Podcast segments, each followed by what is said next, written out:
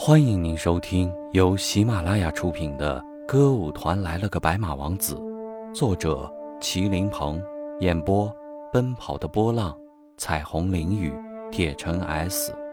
欢迎您的订阅。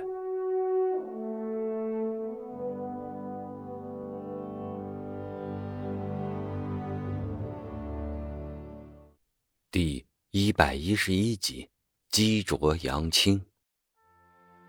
就在这时，突然一个人从天而降，这个人正是盛光明。他从天花板上跳了下来。盛光明此刻为何从天花板上跳下来？原来这都是因为蓝衣把他的嘱咐忘了的缘故。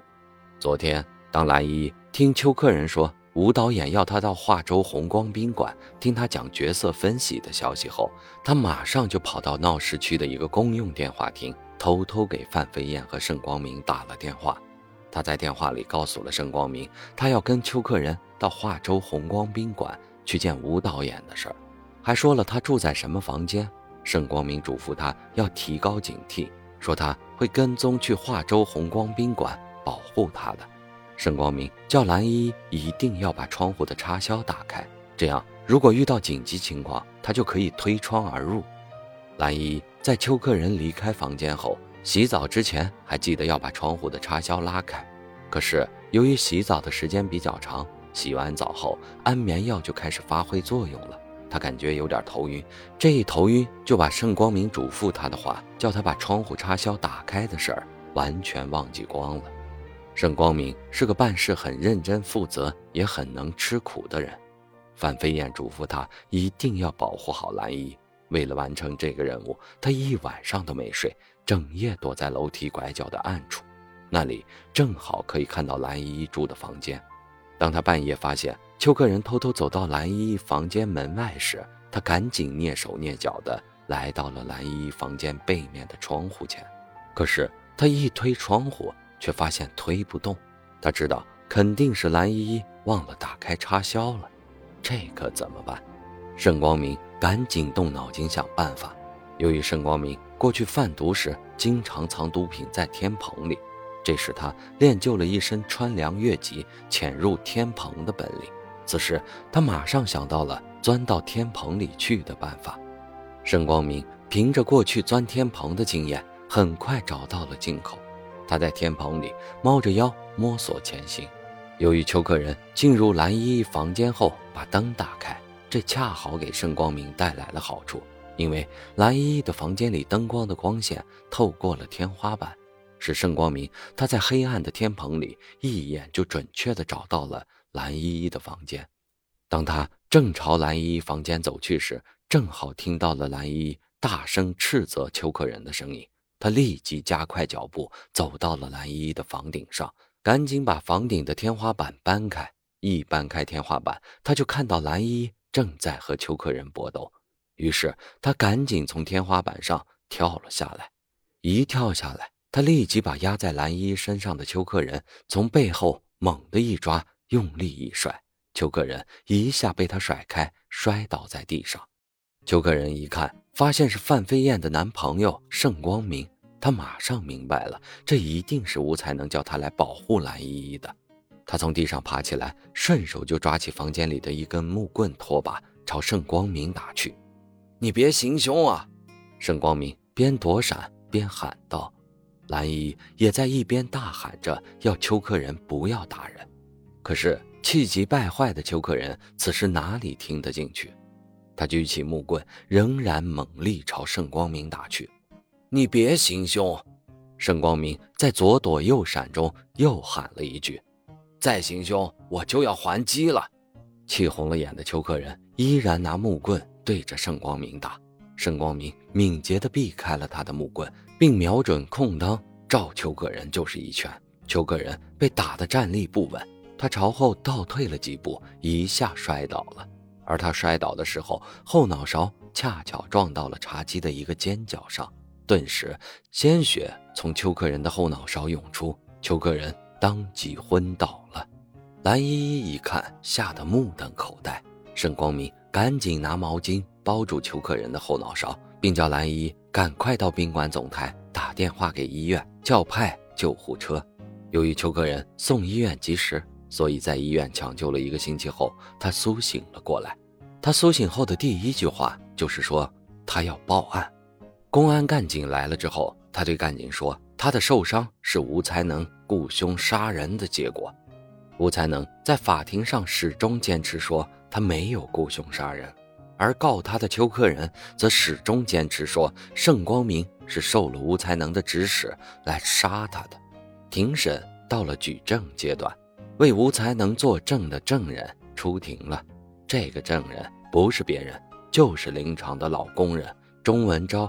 钟文昭对审判长说道：“我可以证明，吴才能并没有指使盛光明来杀害邱克仁。”当时吴才能对盛光明说的只是要他保护蓝依依，而且还特别嘱咐盛光明说，如果发现那个邱团长欺负蓝依依，他只能吓唬他，不能打他，更不能对他用凶器。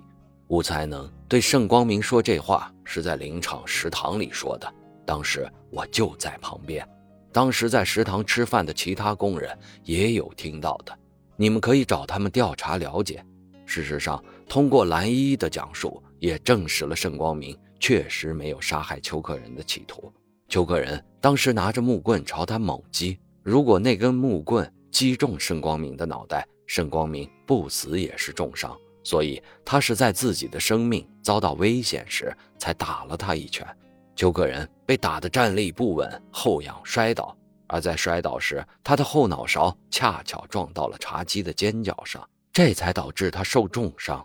盛光明受到攻击的危险时刻打了他一拳，这可以理解为正当防卫，并没有故意伤害对方的目的。如果盛光明真的想杀害他，那他为什么不用凶器呢？又为什么邱克人受伤的是后脑勺呢？谁都知道，两个人正面打斗绝对不可能出现不击打正面而去打对方后脑勺的情况。再从蓝衣大腿和臀部出现的抓痕来看，证明了邱克仁是想玷污蓝衣，只是由于盛光明的及时出现，才使他没有得逞。但这已经属于强奸未遂，也是犯罪的行为。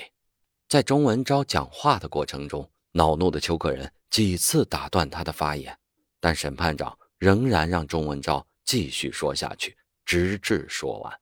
在庭审的流程进行完毕之后，审判长宣布休庭，待合议庭进行评议后再行开庭。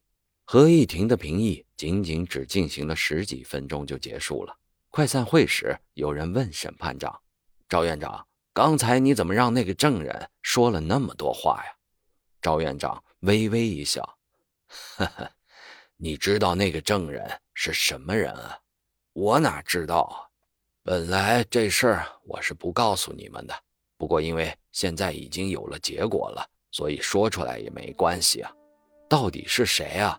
赵院长合上笔记本，继续说道：“这个证人的名字叫钟文昭，原来是位老干部，解放前是绥远省地下党的领导，因为牵连到一个叛变事件，所以这几年在接受组织审查。”被下放到天柱山林场劳动。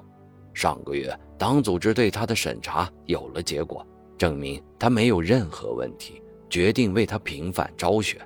这个月就任命他为我们省的省委副书记。啊！与会的人都为之一愣。我也是开庭之前才知道的。本来组织上是要他昨天就去赴任的，但是他向党组织请求推迟一天。